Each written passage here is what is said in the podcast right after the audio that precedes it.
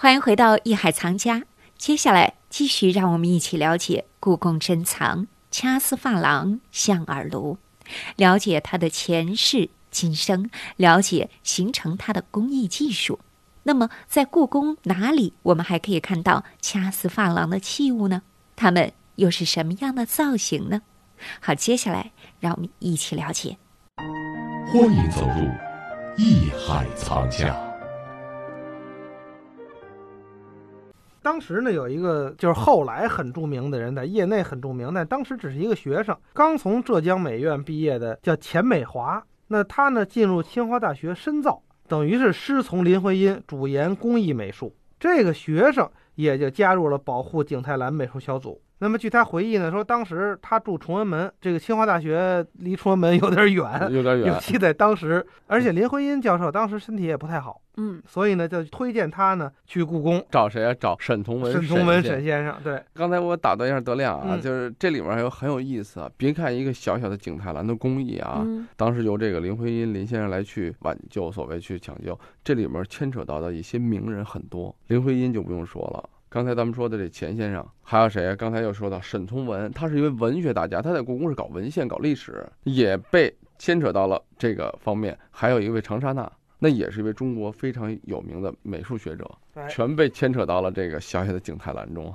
所以呢接着，说，我们现在想啊，这个美术小组恐怕就是一个近似科研机构的这么一个地方，嗯，他应该是培养了一批学生对景泰蓝的兴趣，而他恐怕自己也没有能力，就是真正的去做景泰蓝，恢复景泰蓝的传统技艺等等，因为这毕竟是工匠的事儿。但是这个培训是有结果的，就像我们在大学里这个有京剧小组教唱京剧、教唱昆曲，这无非就是一个兴趣的培养嘛。但是有结果啊，嗯有很多大学生因此就喜欢上了京剧，走上了研究戏剧的道路。嗯那么这位钱先生钱美华，在他等于是毕业之后，正赶上呢五八年。五八年我们都知道，就是社会主义工商业改造基本完成了，就公私合营嘛。嗯最终北京珐琅厂是成立了。当时钱美华。清华大学深造的高材生啊，主动要求到工厂工作，挺不容易的。到我觉得一线，在当时也挺不容易的。嗯你现在的清华大学毕业生让他直接去工厂，恐怕他也不乐意。所以我说嗯那个时候的人啊，真的是有理想。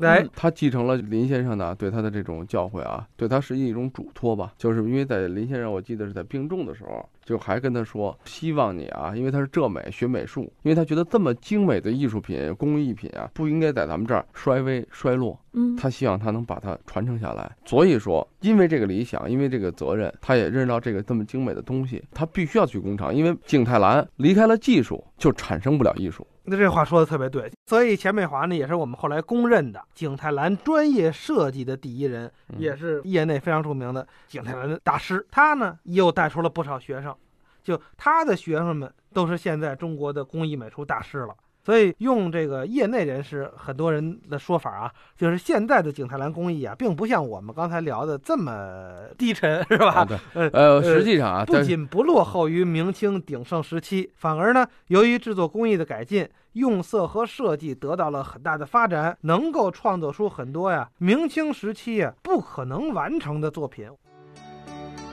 当然，如今我们拿一件明朝的景泰蓝物件和现今生产的景泰蓝产品相比，我们单纯用质量标准来看，它们的差别较为明显。当今的景泰蓝在丝工、蓝工、磨工、外表、润色、铜活、砂岩等的粗细程度上，都比前者有了明显的改善，因为生产条件远比五百年前的古代要好上许多倍。使砂眼减少到最低的程度，从而使产品质量大大提高。现今的景泰蓝仍是手工制作，经过制胎、掐丝、烧焊、点蓝、烧蓝、磨光以及镀金等复杂工艺过程。如今，景泰蓝历经了时代的变迁，有了很大的发展，品种包括景泰蓝和花丝景泰蓝两大类。其中，景泰蓝产品又分为金地儿景泰蓝和蓝地儿景泰蓝两大部分。花丝景泰蓝呢，又分为金地儿花丝、银地儿花丝和蓝地儿花丝景泰蓝三大部分。同时，花丝景泰蓝里还包括金地儿泡丝、银地儿泡丝产品。在八十年代初期，被称为中国景泰蓝第一人的张同禄大师，以原创的珐琅铂金获得国家专利。这种珐琅铂金突破了传统的景泰蓝工艺，打破了传统的金属胎体限制，运用水墨画、中国画及西方油画的传统绘画装饰手法，在平面上进行艺术创作，以制成景泰蓝壁画、景泰蓝屏风等工艺品。景泰蓝诞生于皇宫，是皇家重要的组成部分，是皇宫大殿的主要陈设，也是镇殿之宝。紫禁城金銮宝殿、颐和园排云殿等等，在这些帝王尊属的殿堂，景泰蓝宝石般的光芒总是令人赞叹。但是在赞叹之余，我们也忍不住会感慨。四个字呀，有时候形容这景泰蓝啊，曲高和寡。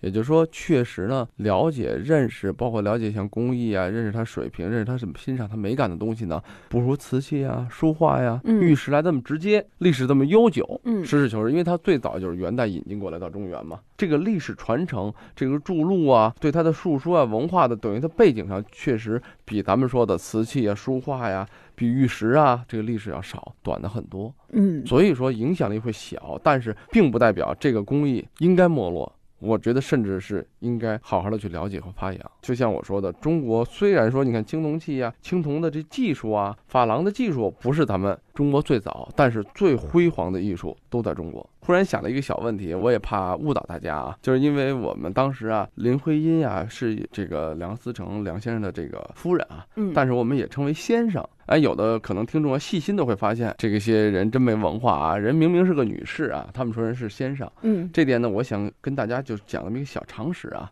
就像谦称一样，这个先生实际古人对前辈啊。对有学识的人的一种工程，这个先生的词是不分男女的。我觉得您低估了大家的这样的一种常识水不平。不不不我觉得很多人就是不知道。我在我的微博上写说，今天我见到了徐悲鸿先生的夫人廖静文先先生好，结果底下就好多人骂。徐悲鸿先生的夫人廖静文先生对啊，难道说他是是怎么怎么着吗？多确实是不知道确实有人不知道，我必须得跟大家在这方面这一个小知识，嗯我希望给大家说一下。这个先生一般的啊，比如说不管谁的夫人或者女士，并不是所有人都能称为先生的。那是首先他有学识，他有文化，而且他是我们的长辈，嗯是我们的前辈，所以我们恭称作为先生。就跟比如说啊，德亮比我年轻一点儿，但是我也会说，我给他刻的印章也是德亮兄。这个并不是说他大小年龄的问题，而是这是我对他的尊敬。对嗯我们希望何老师您再给我们介绍几件啊，在故宫比较著名的掐丝珐琅器。嗯，比如掐丝珐琅的有炉子，这炉有什么？有这个铜炉啊，有这个嗯小香炉，有大的熏香炉啊，还有什么像香薰呀，还有什么瓶啊，还有什么最有名的，还有掐丝珐琅的冰箱。啊，